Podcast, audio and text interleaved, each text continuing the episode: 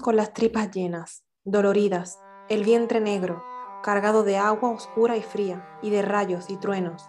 Veníamos del mar, de otras montañas y de toda clase de sitios, y habíamos visto toda clase de cosas.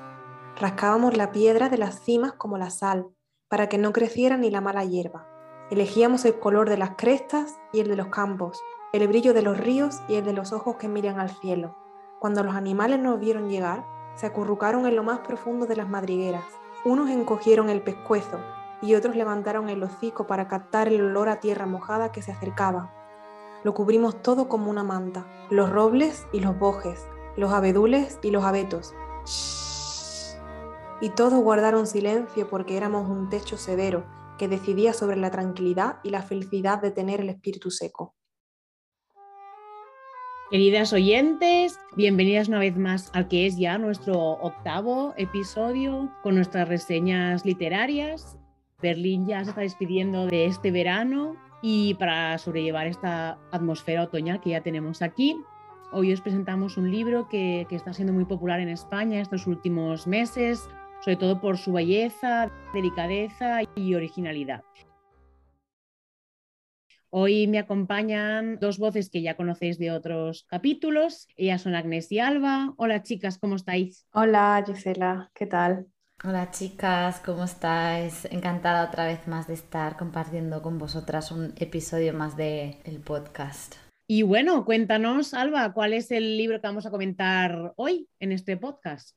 Pues hoy vamos a comentar Canto yo y la montaña baila, una novela que se publicó en 2019, la publicó Anagrama y que está originalmente en catalán, pero nosotras en el club lo hemos leído algunas en catalán y algunas en castellano. De hecho, la novela ha tenido tanto éxito que ahora mismo ah, está publicada hasta en 15 idiomas, que sepamos, por supuesto, el castellano, pero también el inglés, francés, está en turco, está en italiano y así, bueno, hasta 15. La historia de esta novela ocurre en los Pirineos catalanes concretamente entre Campodrón y Prats de Moyo. Y la historia es un poquito difícil de, de resumir porque bueno, hablan muchísimos personajes. Lo que tiene de particular, de hecho, la novela es que no hay un solo narrador ni un solo protagonista, sino que es como un puzzle de muchas voces. Hay muchos narradores, hablan muchísimos personajes muy distintos entre sí, que de hecho algunos de los narradores son hasta animales, son seres inanimados,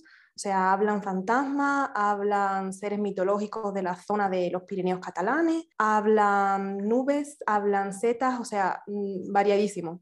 La novela ha tenido, como ya, dicho, ya has dicho tú, Gisela, ha tenido un éxito tremendo en España y tanto ha sido así que se ha adaptado hasta el teatro. O sea, este año ha salido la adaptación al teatro y ha tenido también un éxito brutal. Y bueno, después de escuchar ¿no? esta breve presentación del libro, ¿no? que como dice Alba, pues es un libro que solo si lo has leído puedes llegar a entender lo difícil ¿no? que puede ser describirlo. Bueno, cuéntanos, Agnés, un poquito más sobre esta autora que, bueno, es bastante, bastante joven.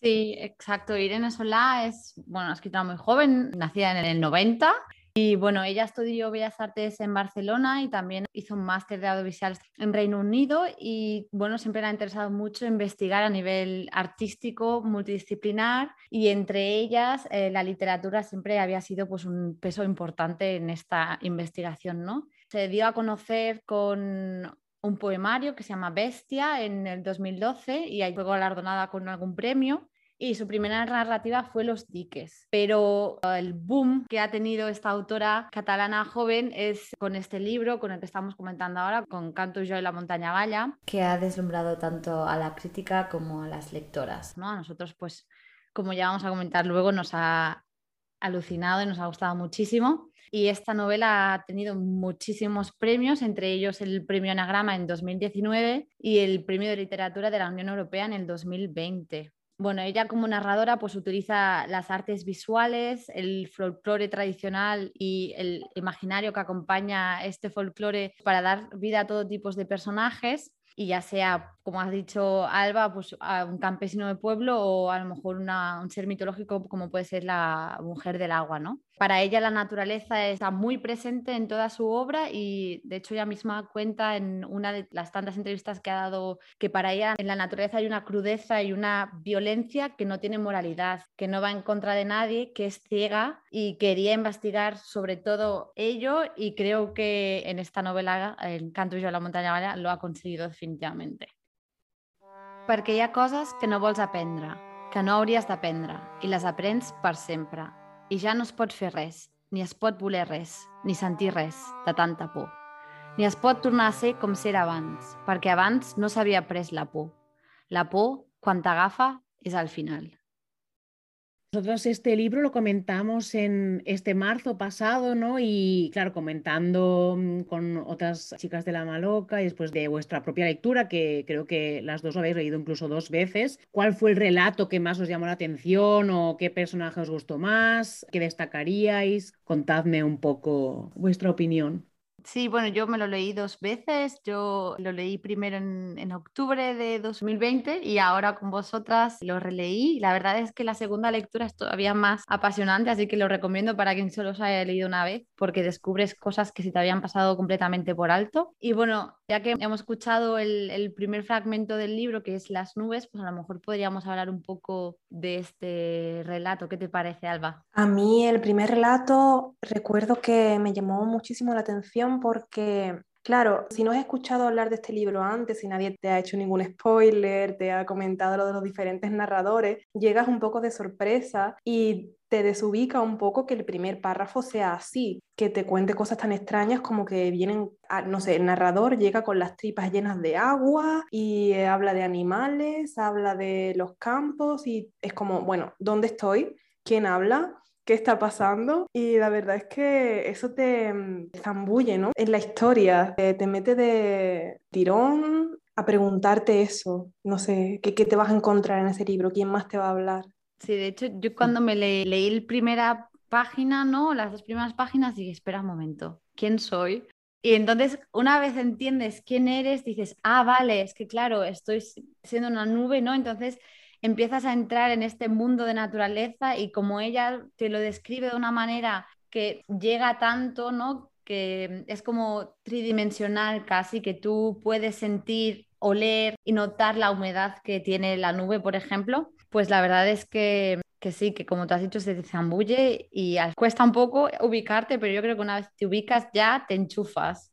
Sí, exacto. Y creo que por eso también se, disfruta tanto la segunda lectura, ¿no? Yo también hice dos lecturas, la primera por mi cuenta, ¿no? Después de haber escuchado hablar del libro, y la segunda fue cuando lo propusimos para la Maloca, para el club que por supuesto lo volví a leer porque se saca muchísimo jugo de una segunda lectura. Además me parece que es uno de estos libros que merece mucho la pena tener en la estantería de casa para poder retomarlo cuando te apetezca, mínimo una vez al año, y hacer una relectura y, disfrutarlo, ¿no? Y leerlo con calma y disfrutar de los personajes.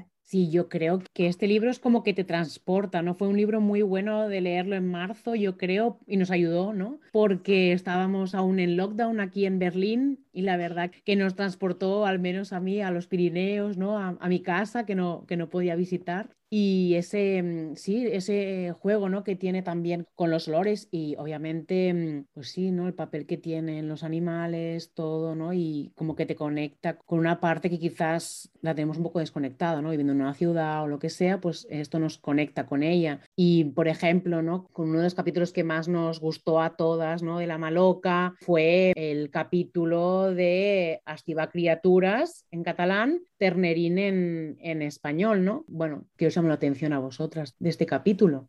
Yo creo que como acabas de decir, Gisela, esa conexión con la naturaleza se ve muy bien en ese capítulo porque equipara muchísimo los seres humanos con animales. Y se trata en este capítulo el tema de un parto, pero desde una perspectiva muy natural, muy animal, muy bruta. Parece que eso atrae también mucho, el darnos cuenta de que al final somos animales y no solo también muy natural, sino como muy bello, ¿no? Porque ella consigue describir algo que es como muy salvaje de una manera muy bella y muchas veces, ¿no?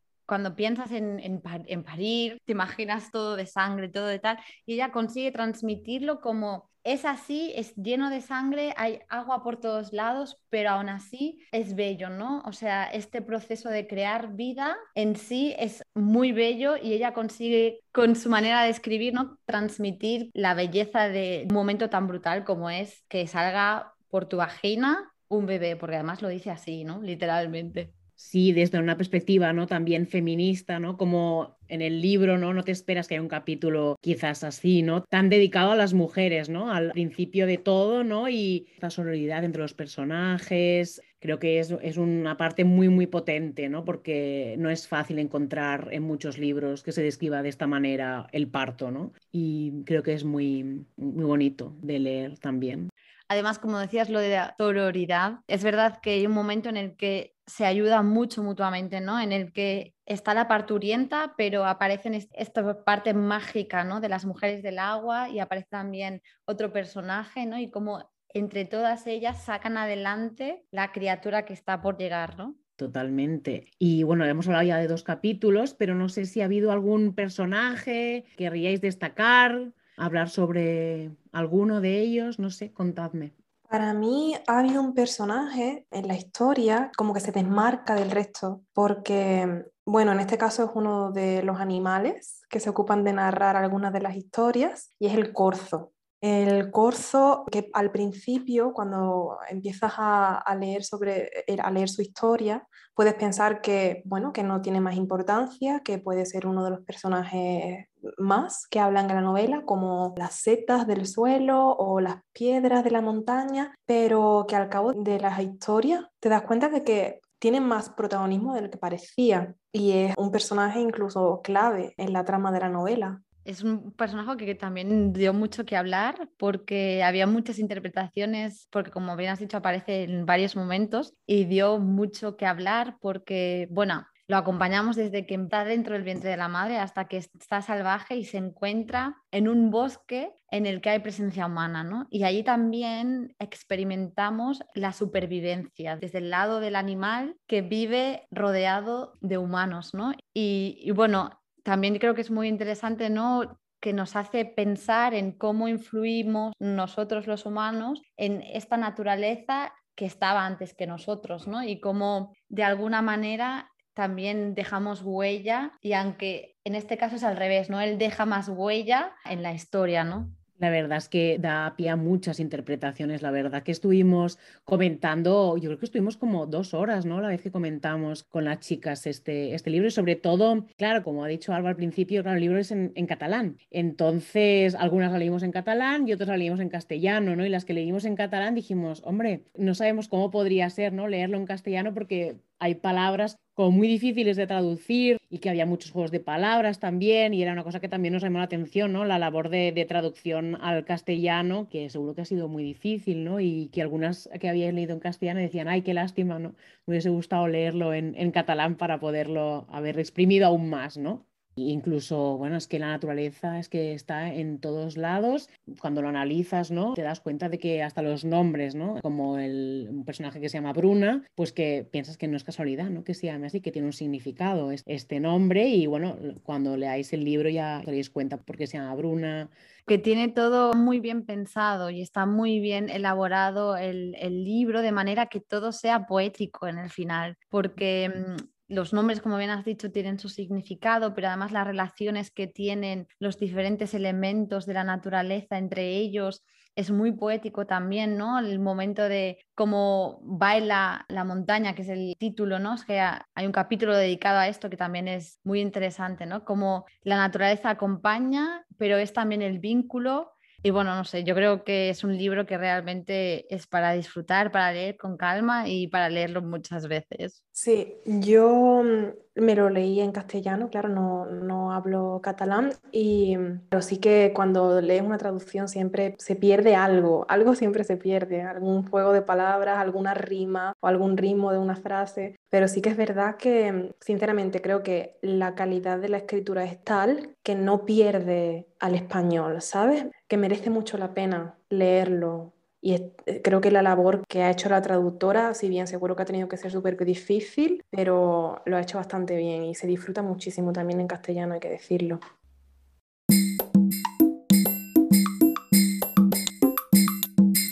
Y bueno, ya llegamos al final de, este podcast, ¿no? Y como sabéis, al final siempre mm, nos contamos, ¿no? ¿Qué pensáis vosotras? ¿Por qué recomendaríais eh, este libro? Pues bueno, empiezo yo, si os parece bien. Yo recomendaría porque, bueno, que en esta lectura, ¿no? en la manera en que Irene Sola nos describe la naturaleza, hace que nos conectemos muchísimo a ella, que mm, nos la redescubra y sobre todo nos enseñe la belleza que muchas veces nos perdemos por estar eh, mirando en el móvil o estando pensando en 350.000 cosas en lugar de mirar al árbol donde hay un pajarito cantando. Y creo que ella nos vuelve a hacer conectar con esta parte más animal que tenemos todos a través de personajes que realmente son humanos, pero a través de personajes que son animales o, son, o pues nubes, pero que nos explican la realidad también humana y nos ayudan a, pues, a conectar con esta parte tan animal nuestra.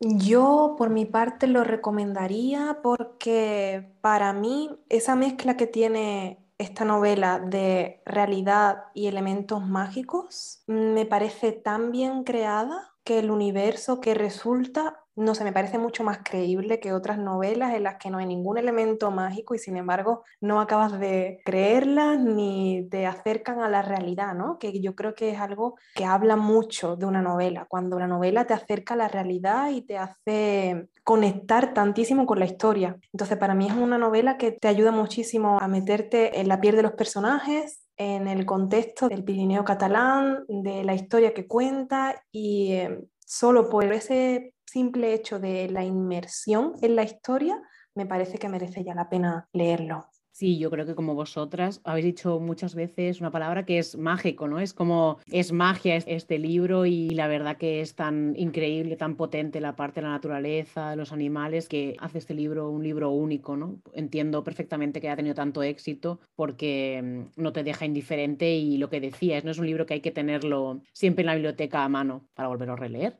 Yo quería añadir una cosa. que yo creo que también no hay que olvidar que hay una historia muy potente también a nivel de ser, de ser humanos, de mucho amor, pero también de mucho sufrimiento, que a lo mejor no lo hemos comentado tanto porque, claro, este libro da para mucho y creo que también es importante que comentemos, bueno, esto, que realmente hay una historia detrás a nivel de, yo creo que es de amor y de sufrimiento, que también lo comentamos muchísimo y que es el nexo de unión también de toda esta naturaleza y que acompañan a, estos personajes. Yo creo que eso también dice mucho de la historia, ¿no? Porque aunque hay una trama ahí súper dura y que es triste, es muy triste, al final el sabor que te deja el, libro es de belleza, es de qué mm. bonito, de me lo leería otra vez, aunque me ha, sido duro algunas partes o algunas historias, me ha parecido precioso al final. Creo que dice mucho de, de la novela. Totalmente de acuerdo con eso. Bueno, pues con estas reflexiones terminamos aquí nuestra reseña literaria de este mes de agosto. Y bueno, si queréis saber más sobre nuestro club de lectura, pues nos podéis seguir en Instagram, en la cuenta de la Maloca Feminista Berlín. También tenemos nuestro canal de YouTube, la Maloca Feminista Berlín también. Y colaboramos con el espacio cultural Andenburg, que por cierto el 1 de septiembre va a celebrar su cuarto aniversario. Así que si estáis por Suchstern, por Kreuzberg, podéis pasaros por el Hof de la Bergmannstraße 59 y celebrar con ellos eh, pues estos cuatro maravillosos años de libros, cultura y felicidad. Así que bueno, nos despedimos hasta el próximo episodio. Y nada, chicas, un placer y hasta la próxima. Como siempre, un placer. Nos vemos, nos oímos. Hasta la próxima. Un placer, chicas. Encantada. Hasta la próxima. Todas las historias son mentira. Óyeme, todas las historias que cuentan. Las que dicen que somos malas, mentira. Las que dicen que somos buenas y bonitas como la plata y que todos los hombres se encaprichan tanto que se tirarían a las lagunas, mentira. Las que dicen que somos un misterio misterioso, mentira.